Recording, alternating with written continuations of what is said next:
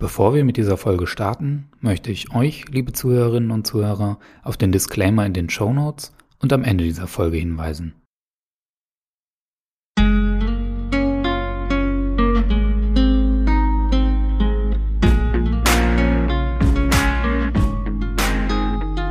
Hallo und herzlich willkommen zu einer neuen Folge des S-Broker Podcasts.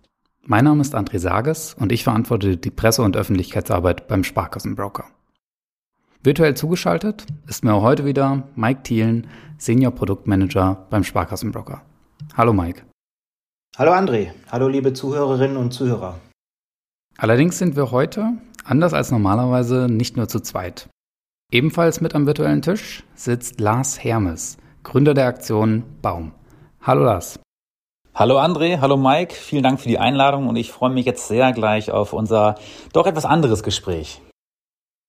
Sicherlich fragt ihr euch schon, liebe Zuhörerinnen und Zuhörer, weshalb wir diese Folge des S-Broker Podcasts zusammen mit dem Gründer einer Non-Profit-Organisation aufnehmen.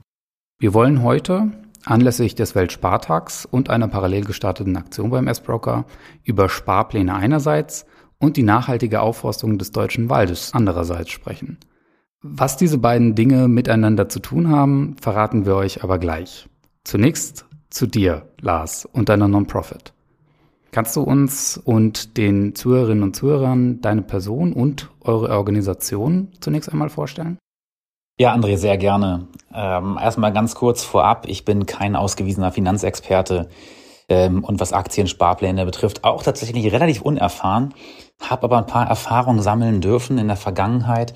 Ich habe angefangen relativ früh für Pro7 Sat1 gearbeitet, ähm, fast zehn Jahre lang TV-Shows entwickelt, ähm, war im Marketing bei Sat1, im Vertrieb bei der 7-One Media, habe auch mal eine Zeit lang moderiert und habe also sehr, sehr viele Erfahrungen im Mediabereich gesammelt und bin dann wie die Jungfrau zum Kinde dazu gekommen habe die eine oder andere Firma gegründet, habe mit einer Softwarefirma angefangen, dann Handyhüllenfirmen aufgebaut und gegründet, äh, alle tatsächlich auch verkauft. Verkauft heißt zwar auch nicht immer, dass es super erfolgreich war, aber tatsächlich alle Firmen leben immerhin noch und bin jetzt seit mehreren Jahren in der Logopädie, Sprachtherapie und habe eine kleine Kette aufgebaut mit logopädischen Praxen, ähm, gemeinsam aus der Familie heraus. Und damit sind wir auch ganz okay, gut erfolgreich. Und dann kam mir doch letztes Jahr, im Ende letzten Jahres die Idee, als ich gesehen habe, wie schlecht es dem deutschen Wald geht und wollte für jeden meiner Patienten oder jeden unserer Patienten, den wir in den Praxen haben, das sind immer noch ein paar tausend Stück, wollte ich einen Baum pflanzen. Weil ich gesagt habe, okay, wir müssen was tun und habe ein bisschen versucht herauszufinden, wo gibt's eine gute Organisation, die das so macht, wie ich mir das vorstelle und habe sehr lange gesucht und konnte diese nicht finden und habe dann gesagt, okay, ja, gibt's nicht. Äh, dann machen wir das halt selber und habe dann ein kleines Team aufgebaut. Kleines Team heißt in dem Fall, wie viele Leute seid ihr bei eurer Non-Profit? Ja, okay, kleines Team stimmt dann vielleicht doch nicht so ganz, weil mittlerweile sind wir gar nicht so wenig. Ähm, wir haben die erste festangestellte Mitarbeiterin, also wir haben immerhin auch schon geschafft, einen Arbeitsplatz zu schaffen, worauf ich sehr, sehr stolz bin. Ähm, die Lisa ist seit 1.7. bei uns schon dabei. Dann haben wir vier Gründungsmitglieder mit mir zusammen, also sind wir fünf tatsächlich Anteilseigner, aber wir sind eine GmbH, also Anteile, die ohnehin nichts wert sind, also wir sind Non-Profit. Haben dazu noch vier Wissenschaftler um Professor Dr. Bill Hansson, der Mitglied der schwedisch-königlichen Familie der Wissenschaften ist. Ich glaube, es heißt ein bisschen anders. Ähm, ich darf immer nicht sagen, dass er äh, im Nobelpreiskomitee sitzt, weil es gibt kein Komitee, aber tatsächlich entscheidet er mit über die Nobelpreise. Ähm, und er ist von der oder war Vizepräsident vom Max-Planck-Institut und hat noch vier weitere Forscher mitgebracht, die uns da gemeinsam unterstützen, weil wir selber auch erstmal wenig Ahnung vom Wald haben. Und dazu haben wir noch ein weiteres Team mit ehrenamtlichen Helfern, wo nochmal so circa zehn Kolleginnen zusammenkommen, die uns unterstützen in verschiedensten Bereichen, die Ahnung in dem einen Bereich haben, im Medienbereich, im Marketingbereich, äh, Kontakte haben in, zu Waldbesitzern oder zu Kommunen. Also ganz, ganz bunt gemixter Haufen. Und tatsächlich, wenn wir alle zusammenkommen, wären wir dann bald sogar schon fast 20. Da hast du dich oder beziehungsweise euer Team aber als kleines Team wirklich unter Wert verkauft. Äh, ja, das ist mir aber auch gerade selber so ein bisschen aufgefallen. Also es ist unheimlich schnell, unheimlich gut gewachsen, was wir da jetzt aufgebaut haben, ähm, weil einfach alle von der Story, die wir da aufbauen, begeistert sind und sich dem anschließen. Es ist so ein bisschen, ähm, alle wollen was tun, aber alle brauchen auch manchmal so ein bisschen den Tritt in den Hintern, was zu tun, was aufzubauen. Und es gibt halt ganz, ganz viele, die ganz gerne früh dabei sind, aber es gibt ganz wenige, die sagen, okay, ich baue es auf. Also viele, die sich gerne schnell anschließen, gibt es, aber die selbst aufbauen nicht. Und da braucht es den Impuls von mir, auch mit den Freunden, Bekannten, die da auch jetzt mit dabei sind oder auch sogar mein Bruder ist mit dabei. Da hat es den Impuls von mir gebraucht.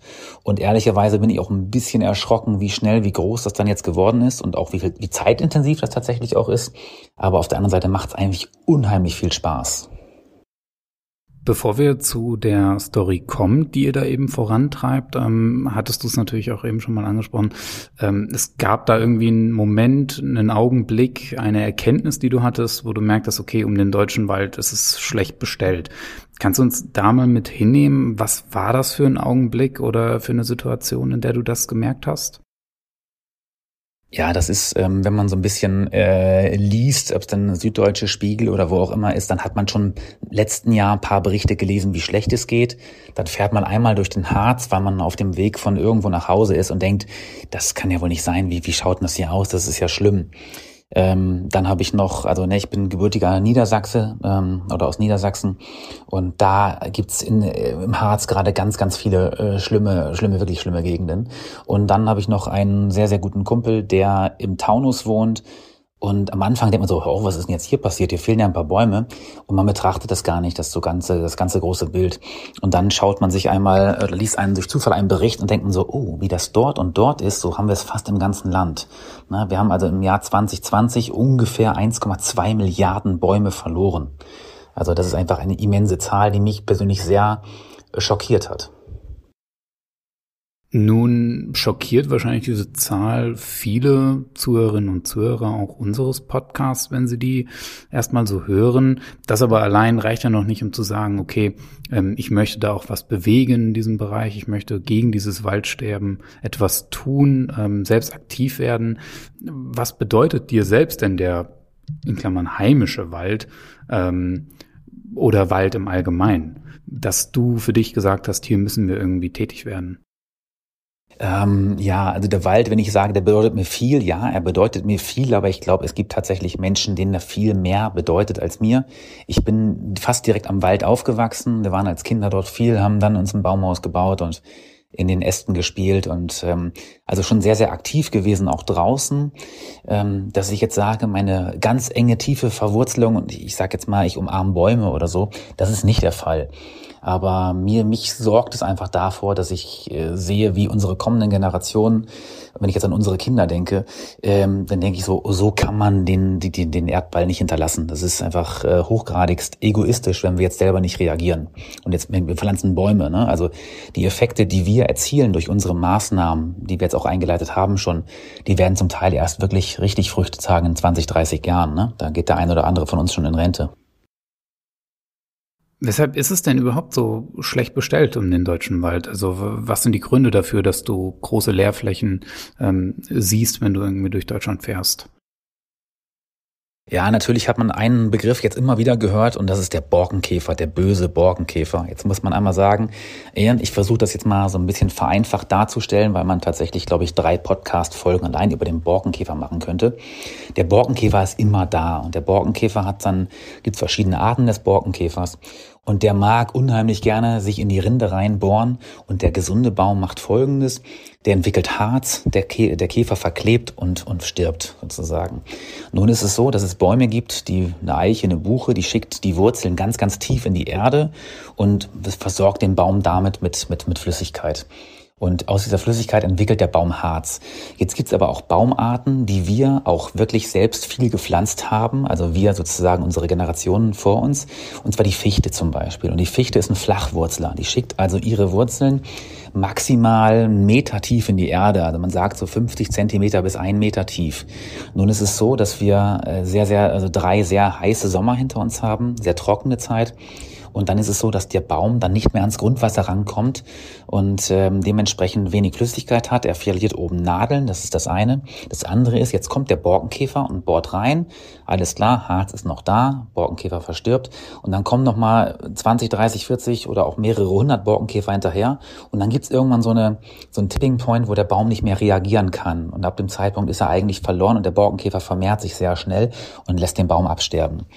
Und dann ist es so, dann springt er von einem Baum zum anderen und dann wieder ein zum anderen und schnell ist man eine ganze Fläche sozusagen durch den Käfer geschädigt.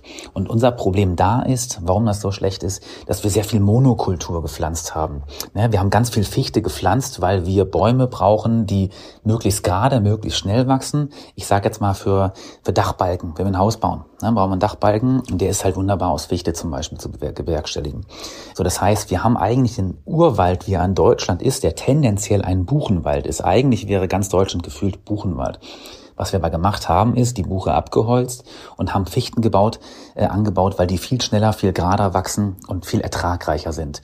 Nur was wir damals nicht bedacht haben, die Generation vor uns, dass der dass die Fichte jetzt sozusagen, ja, ich sag mal, die Fichte ist Geschichte. Die Fichte ist einfach für uns in Deutschland in den meisten Lagen äh, nicht zukunftsträchtig, weil sie ähm, viel mehr Wasser braucht, beziehungsweise nicht ans Wasser rankommt. So, das ist so die Thematik, weswegen die Fichte einfach jetzt viel stirbt. Es gibt auch noch andere Gründe, warum die, die Wälder so ausschauen.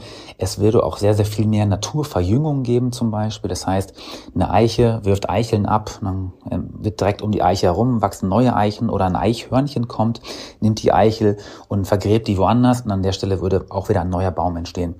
Ähm, nun ist es da so, dass diese ganzen kleinen jungen Knospen, die dann da wachsen, sehr, sehr leckeres Fressen für Rehe, für Wild ist. So, das heißt, ähm, tatsächlich würde man auch viel besser dastehen, wenn man die Jagd besser in den Griff bekommen würde. Also wenn man, ich sag mal, besser kontrollierter jagen würde. Das ist also auch ein Faktor. Und tatsächlich gibt es noch 10, 20 weitere Faktoren. Aber ich glaube jetzt erstmal so für den Überblick reichen die beiden. Wir haben die Fichte, der der falsche Baum ist durch den Klimawandel. Und wir haben die Jagd, die man auch ein bisschen betrachten muss. Nun hattest du ja eben schon mal kurz angesprochen, was ihr da eigentlich tut. Ähm, und du hast das so kurz gesagt, Bäume pflanzen. Auf eurer Website, wenn ich da ein wenig recherchiere, ähm, stellt sich das aber doch ein wenig komplexer dar, euer Vorhaben. Denn das ist ja nicht das Einzige, was ihr tut. Ihr pflanzt ja nicht nur Bäume. Richtig, ganz genau. Also jetzt versetzen wir uns mal jetzt so knapp ein Jahr zurück. Ich sitze da und recherchiere und dann gibt's Organisationen, die pflanzen für 20 Cent in Afrika, Monokultur. Okay, Monokultur gefällt mir nicht.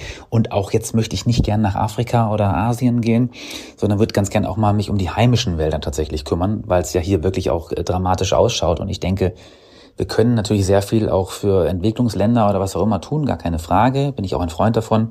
Aber vielleicht gucken wir auch einmal, wie schaut's bei uns selber aus. So, und dann habe ich geguckt, wo gibt's was, was gibt's für Organisationen, wie pflanzen die und ähm, was kostet das dort überhaupt?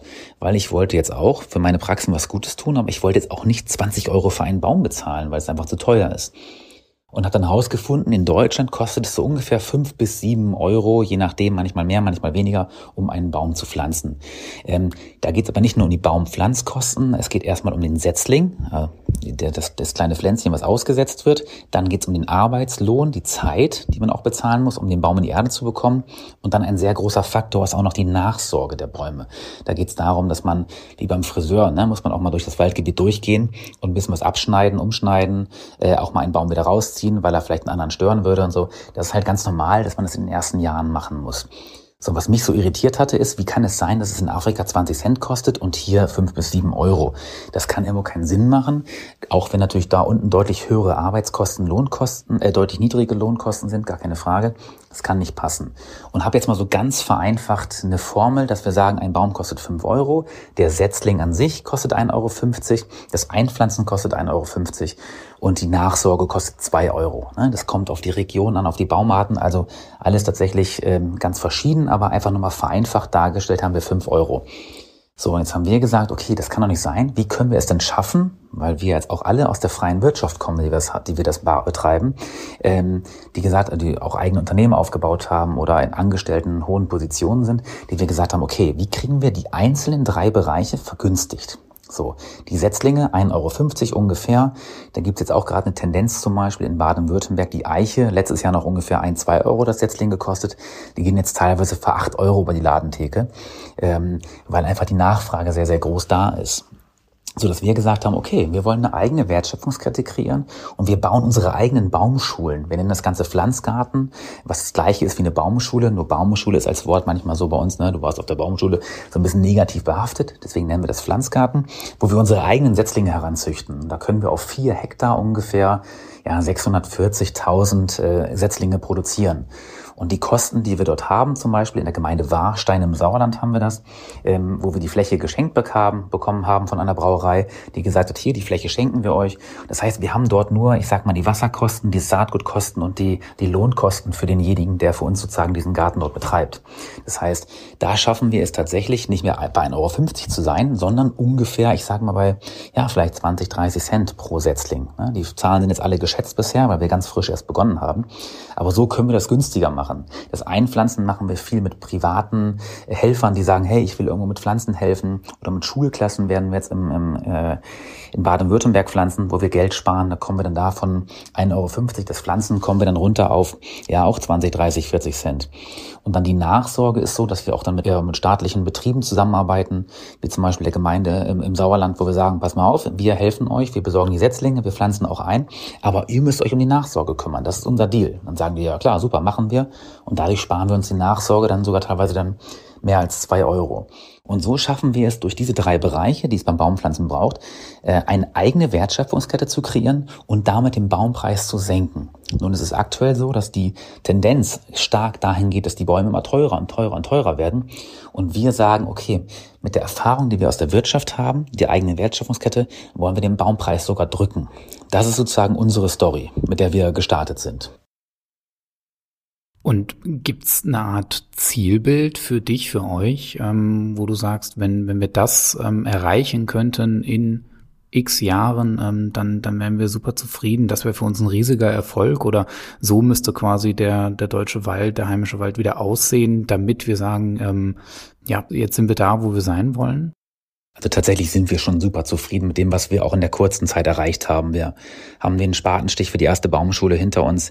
Wir haben die, den zweiten, was im kommenden Jahr startet. Wir haben die ersten Pflanzaktionen gestartet, ähm, haben die tollen Forscher dabei, haben tolle Partner dabei, ähm, die uns unterstützen finanziell bei unserer Vision, weil letztendlich sind wir, wir sind ein Start-up, ein Non-Profit-Start-up sozusagen die alle jetzt bis auf eine Kollegin ehrenamtlich dabei arbeiten. Wir werden ganz oft gefragt, oder ich werde ganz oft gefragt, ja, und wie viele Bäume wollt ihr dieses Jahr pflanzen? Und das Schöne ist jetzt, wir haben zwar ein Startup, was ja auch irgendwie geführt ist, sage ich mal, wie ein Unternehmen, weil wir wollen sehr, sehr wirtschaftlich sein bei dem Ganzen, was wir machen, weil wir günstige Bäume haben wollen aber wir haben kein direktes Ziel.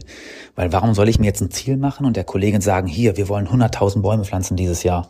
Nee, wir wollen gerne ohne Druck arbeiten. Wir wollen positiv sein. Wir wollen auch unsere Partner nicht unter Druck setzen und sagen, hey, spendet oder spendet. Wir sind auch nicht diejenigen, die in Innenstädten rumlaufen und sagen, hier, spende mal, spende mal sondern wir wollen, dass alles auf freiwilliger Basis passiert. Und dann sagen wir ganz klar, ähm, wir fordern alle heraus, die das gerne machen möchten, an uns zu spenden, ähm, mit uns Aktionen zu machen, wie auch immer. Und je mehr Geld zusammenkommt, desto mehr Bäume werden wir pflanzen. Aber wir sind da so ein bisschen abhängig von den Partnern. Wenn da mehr kommt, werden wir viel mehr machen. Aber ein direktes Ziel haben wir nicht.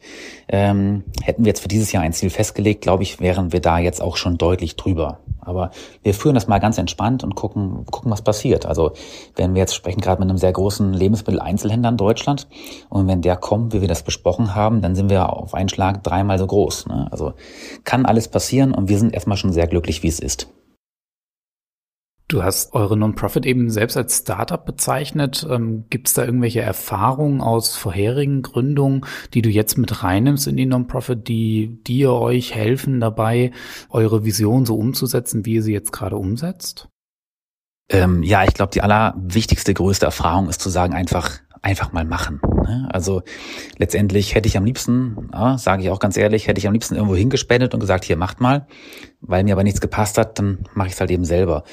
Und ähm, das Wichtigste ist bei sowas einfach zu sagen, man startet mal. Und letztendlich bin ich gerade Projektmanager für eine Baumschule ähm, und ich war meinem ganzen Leben noch in keiner Baumschule vorher. So, kann ich das? Ja, bisschen Projektmanagement-Fähigkeiten, ja, da muss ich mir den Experten suchen, der mich dabei unterstützt. Das heißt, ich muss, wenn ich was aufbaue, muss ich ja wissen, was kann ich. So, und ich weiß genau, was ich als Lars, was ich kann. Ähm, ich kann Geschäftsmodelle erkennen und ich kann ein Team aufbauen. Das sind meine beiden Fähigkeiten. Und genau das habe ich jetzt gemacht. Aber ich habe ja, ich kann auch noch keine Erle von der Ei, gut, das schon, aber von der Erle von der Buche als Beispiel jetzt, ne, unterscheiden. Jetzt ist die Frage, muss ich das? Nee, muss ich nicht. Ich muss die Story transportieren. Ich liefere das in Anführungszeichen Geschäftsmodell, was ja ein Non-Profit-Modell ist. Und damit haben wir es geschafft, viele tolle Partner, ähm, ja, Kolleginnen zu, be zu begeistern. Und ähm, jeder bringt dann seine Expertise mit. Und ich halte da so ein bisschen wie Warren Buffett, und das ist jetzt vielleicht ein bisschen die Brücke zu dem, wo euer Business eigentlich herkommt. Ähm, Warren Buffett sagt, dass, ich glaube, das Center of Competence nennt er, wo er sagt, die eine Sache oder die zwei Sachen, die du kannst, beweg dich genau dort und mach genau das. Und für die anderen Sachen holst du dir Experten. Und genauso machen wir das auch. Wir haben jetzt jemanden, der uns berät, auch Non-Profit sogar wieder, also völlig pro bono, der eine eigene Baumschule hat, der sagt, ey, was ihr da macht, Mädels und Jungs, das ist so toll, ich unterstütze euch. Und diese Expertise ziehen wir dann natürlich ran. Ja, Lars, ähm, ich grätsch da auch gerade mal rein. Ähm, das ist ja super, was ihr da jetzt in so kurzer Zeit aufgebaut habt. Und ähm, das ist ja aber auch nicht einfach. Ne? Du hast ja gerade schon ein bisschen beschrieben, man muss auch mal äh, auf Deutsch gesagt den Arsch hochkriegen und was machen.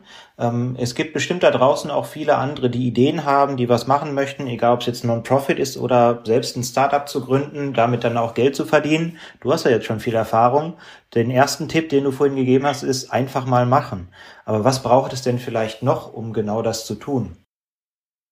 Boah, also eine sehr, sehr gute, sehr, sehr schwierige Frage. Was braucht es? Erstmal Mut braucht es und was natürlich hilft, ist eine, eine Absicherung. Also als ich meine erste Firma gegründet habe, habe ich das gemacht, weil mein Bruder vorher auch eine Firma gegründet hat. Und ich so, ey, boah, das kannst du doch nicht machen und wie, boah, dann keine Kohle und so weiter. Und er sagt, naja, was ist das Worst Case, was, was mir passieren kann? Ich muss zu Mama ziehen und bei Mama äh, erstmal wohnen, weil ich mir keine Wohnung mehr leisten kann. Ich sage, ja, okay, super, wenn das das ist. Man die Familie hat, die einen auffängt, überragend. Und das habe ich auch dann gesagt, okay, mir kann nicht viel passieren. Ich kann ähm, aus dem Elternhaus, aus dem ich komme, sage ich mal, habe ich jetzt nicht die 100.000 Euros mitbekommen, aber ich habe halt, ich sag mal, viel Liebe, viel Wärme mitbekommen und einfach diese Geborgenheit, dass ich genau weiß, wenn was passiert, wird man mich immer auffangen. Und diese Sicherheit haben, ich sage mal ja, fast die meisten. Ob das jetzt so die Familie ist, die Eltern sind, die Großeltern, die einen aufnehmen können als Beispiel, oder ob es der Partner, die Partnerin ist. Also das war das, was mir sehr, sehr viel Sicherheit gegeben hat. Und ansonsten, ähm, was ich nur empfehlen kann, ist, dass man über die Idee auch spricht, sozusagen, dass man mit Experten spricht und sagt, dem man vertraut natürlich, sagt, hey, pass mal auf, was hältst du davon? Das und das so und so ist das. Ähm, Austausch ist wichtig und dann Gleichgesinnte zu finden, weil niemand, sage ich, wird erfolgreich sein, wenn er alleine etwas ganz alleine hochzieht. Du brauchst immer ein Team und das Team ist viel, viel wichtiger als die Idee. Ja, wirklich beeindruckend, ähm, was, was ihr, was du da geleistet habt. Jetzt haben wir aber natürlich immer noch nicht aufgeklärt, äh, weshalb wir dich heute hier eigentlich bei uns im, im Podcast zusammen mit Mike haben. Ähm, Mike, kannst du da für unsere Zuhörerinnen und Zuhörer ein bisschen Licht ins Dunkel bringen? Ja, das kann ich natürlich machen, André. Ähm, ich finde es auch mega klasse, äh, was Lars da aufgebaut hat. Und ähm, wie ist das eigentlich dazu gekommen, äh, dass wir jetzt hier zusammen gesessen haben, den Podcast gemacht haben? Wir haben eine Aktion gemacht, äh, die läuft ab dem 25.10. Und ähm, es ist dann so, für jeden neu angelegten Sparplan ab einer Sparrate von 100 Euro ähm, bei so einer monatlichen Ausführung, da ist es so, dass wir dann ähm, pro eines solchen Sparplans einen Baum pflanzen. Sind in dieser Aktion auch Aktionssparpläne ohne Orderentgelt dabei? Genau, da ist alles mit dabei. Man kann sich den Sparplan frei aussuchen, ob das jetzt ein Aktionssparplan ist oder nicht. Egal. Hier hat man also die völlig freie Wahl. Wichtig ist, man legt einen neuen an ähm, und man hat diesen Sparbetrag von 100 Euro mit dabei. Genau, das ist ähm, wahrscheinlich auch nochmal wichtig zu sagen, dass ähm, von dieser Aktion ausgenommen eben Sparpläne sind, die von derselben Kundin, denselben Kunden in derselben Gattung beendet und wieder neu angelegt werden. Ähm, und um an der Aktion teilzunehmen, müssen mindestens sechs Sparplanausführungen ohne Unterbrechung erfolgen. Für eine Übersicht der Chancen und Risiken von Finanzinstrumenten sowie die sonstigen Teilnahmebedingungen konsultiert ihr, liebe Zuhörerinnen und Zuhörer, bitte unsere Website. Maßgebend für die Aktion sind die Informationen dort und nicht die hier im Podcast dargestellten. Manche Zuhörerinnen und Zuhörer wissen vielleicht gar nicht, was so ein Sparplan eigentlich ist und wie er funktioniert. Kannst du uns da noch mal ein wenig erhellen, Mike? Gerne, André. Ähm, ein Sparplan ist relativ simpel. Man sucht sich ein Wertpapier aus, das bei uns beim S-Broker sparplanfähig ist. Das können Aktien sein, das können Fonds sein, das können ETFs sein, ETCs und Zertifikate.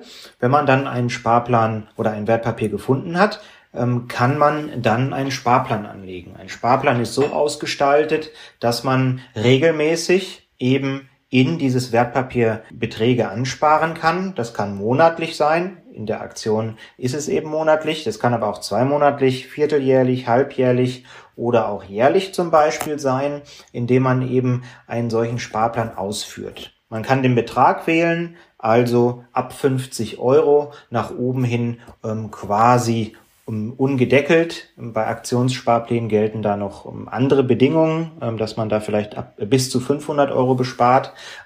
Nehmen wir die Aktion am besten 100 Euro im Monat sparen. Ähm, da wird also jeden Monat dann 100 Euro in das Wertpapier, nehmen wir jetzt einfach mal den ETF XY bespart und man muss dann nichts mehr machen. Man kann sich zurücklehnen und es wird automatisch ausgeführt entweder am 5. oder am 20. eines Monats. Du hast es so schön gesagt, man kann sich zurücklehnen, man muss nichts mehr machen. Das klingt nach einem Vorteil, den so ein Sparplan hat.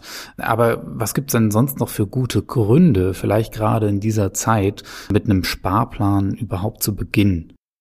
Ja, zum einen äh, natürlich ähm, auch, um Geld zu verdienen dann am Ende des Tages, denn deswegen macht man es ja auch. Also man möchte hier eben regelmäßig einen Betrag ähm, ansparen, 50 Euro, 100 Euro, wie viel auch immer, macht das regelmäßig, ohne was zu tun und muss dann eben auch nicht immer auf die Börsenkurse gucken. Also wo steht jetzt das Wertpapier gerade? Ähm, da ist das Timing, also der Zeitpunkt, wann ich einsteige, gar nicht mehr so wichtig, wenn ich das wirklich äh, monatlich oder regelmäßig tue.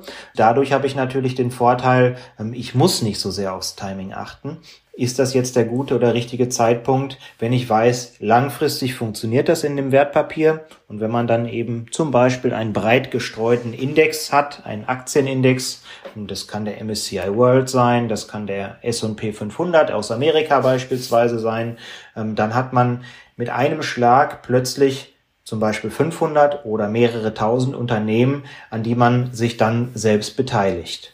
Und das ist natürlich der große Vorteil von Sparplänen im Allgemeinen, von ETFs oder Indexkörben, es können ja auch normale Fonds sein, im Speziellen. Unsere Aktion beginnt ja in der Weltsparwoche bzw. der Woche des Weltspartags. Weshalb brauchst du überhaupt ein Umdenken für traditionelle Sparerinnen und Sparer? Wes weshalb gerade jetzt den Sparplan anlegen? Ich denke, viele wissen, wie es um den Zins bestellt ist. Der Zins, der ist nicht da. Also, ähm, dass man eben hier auf Spareinlagen, ich pack Geld auf irgendein Konto und dann kriege ich Zinsen drauf, das funktioniert derzeit nicht mehr so. Und mal gucken, ob es überhaupt irgendwann mal wieder funktioniert. Das heißt, man braucht Alternativen. Alternativen sind dann eben Wertpapiere. Egal, ob es Aktien sind, ob es ähm, dann ETFs oder Fonds sind beispielsweise. Und diese Alternativen wecken eben Renditemöglichkeiten. Und diese Renditemöglichkeiten kann ich eben nur noch dann bekommen. Wenn ich also mehr aus meinem Geld machen möchte, dann muss ich umdenken, dann kann ich die Kohle nicht mehr nur auf ein Konto parken, sondern muss aktiv was machen. Dazu kommt natürlich auch der Druck, den man heutzutage auch hat, was das Thema Altersvorsorge angeht. Denn wenn wir uns natürlich mal das ähm, System hier in Deutschland anschauen und auch die jüngeren Generationen so alleine von dem, was man dann vielleicht irgendwann mal als Rente bekommt, später noch leben zu können, ist immer die große Frage, wie geht's da weiter? Wir sehen ja heutzutage schon, dass jährlich mehrere Milliarden eben auch aus anderen Quellen, aus Steuereinnahmen dann noch hinzugepackt werden müssen für die Altersvorsorge von der Bundesregierung, damit man eben jetzt schon die Rentnerinnen und Rentner äh, entsprechend auch äh, sozusagen auszahlen kann. Und daher ähm, ist das Thema, wenn man eben mehr haben möchte im Alter, dann sollte man eben auch die Altersvorsorge mit ähm, Sparplänen und mit Wertpapieren eben durchaus andenken und dann am besten auch umsetzen. Mit der Aktion Baum zusammen mit dem S-Broker kann man etwas Gutes für sich selbst, zum Beispiel die eigene Altersvorsorge und gleichzeitig auch die Umwelt tun. Was kann ich denn tun, Mike, um mein Investment noch ein klein wenig nachhaltiger bzw. grüner zu machen? Ja, da gibt es mittlerweile auch mehrere Möglichkeiten. In letzter Zeit ist eben das Thema Nachhaltigkeit auch äh, mehr und mehr ähm, in die Finanzbranche reingekommen, hat Einzug gehalten und ähm, es gibt immer mehr ETFs, die ähm, sich Nachhaltigkeit auf die Fahne geschrieben haben. Das können sogenannte ESG-ETFs sein.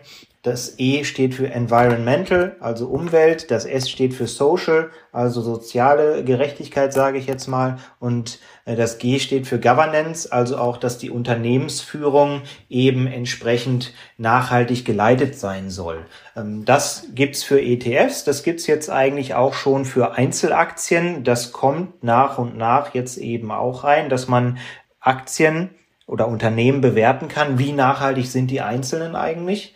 Aktuell machen das eben viele Fondsgesellschaften und bewerten das. Es gibt aber eben bald auch wirklich konkrete Verordnungen, wie das dann eben auch auszusehen hat, dass man hier bestimmte Kriterien erfüllt oder nicht.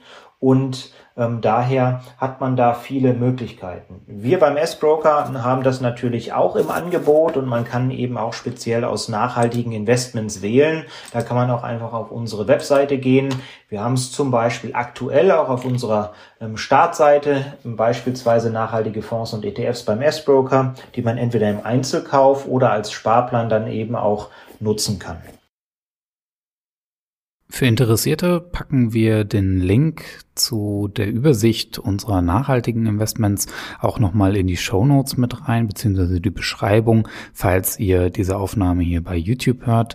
Das gleiche machen wir natürlich mit dem Link zur Aktion und den Informationen derselben. Ich danke dir, Mike dass du uns für eine weitere Folge des S-Broker Podcasts mit deiner Expertise zur Verfügung standest. Ich danke auch dir, Lars, dass du teilgenommen hast hier in diesem Gespräch, uns informiert hast über eure spannenden Tätigkeiten, eure Non-Profit.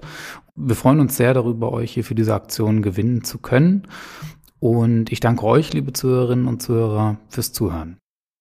Ja, vielen Dank auch, André. Vor allen Dingen vielen Dank, Lars. Äh, klasse Idee, klasse Umsetzung. Einfach weiter so. Wir sind gerne mit an Bord und wir hoffen natürlich auch viele unserer Kundinnen und Kunden. Vielen Dank auch von meiner Seite, lieber André, lieber Mike. Es hat mir Spaß gemacht und ich hoffe, dass ich die Aktion Baum ein wenig vorstellen konnte, vielleicht den einen oder anderen Impuls setzen konnte und kann jeden herzlich einladen, mit uns zu pflanzen, was zu tun, gerne auch an uns zu spenden. Und wenn Fragen da sind, ähm, darf man mich auch gerne jederzeit kontaktieren. Über die Aktion Baum Website oder über LinkedIn zum Beispiel ist das auch jederzeit möglich. Also vielen Dank. Solltet ihr Fragen und oder Feedback zum S-Broker Podcast im Allgemeinen oder dieser Folge im Speziellen haben, schreibt sie gerne in die Kommentare unter dieser Folge oder schreibt uns eine Nachricht in den sozialen Netzwerken. Wenn euch dieser Podcast gefällt, würden wir uns freuen, wenn ihr dies kundtut. Zum Beispiel durch einen Like oder eine Rezension bei Apple Podcasts. Auf diese Weise macht ihr auch andere auf unserem Podcast aufmerksam und helft ihnen, ihre Anlageentscheidung auf ein solideres Fundament zu stellen. Bis zum nächsten Mal.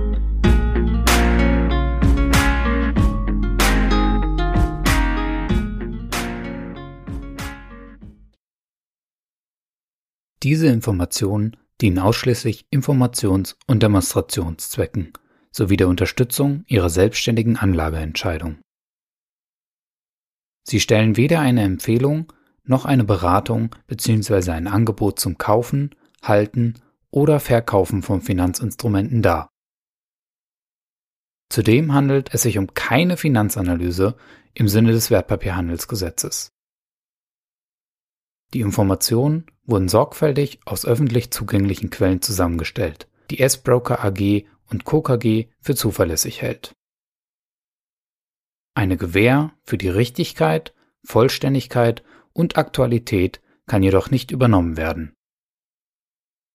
Enthaltene Einschätzungen und Bewertungen reflektieren alleine die Meinung des Erstellers, Gesprächspartners bzw. Verfassers zum Zeitpunkt ihrer Erstellung. Die S-Broker AG und Co. KG macht sich diese ausdrücklich nicht zu eigen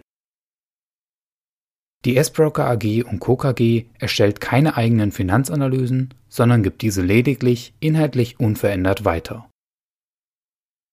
Hinsichtlich möglicher Interessenkonflikte verweisen wir auf die Information über das Finanzinstitut, seine Dienstleistungen und zum Wertpapiergeschäft in unseren Geschäftsbedingungen.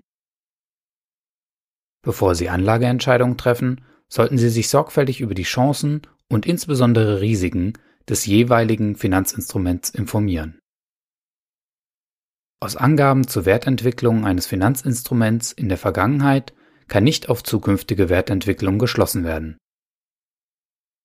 Weitere Informationen entnehmen Sie bitte unserer Website unter www.sbroker.de slash Impressum.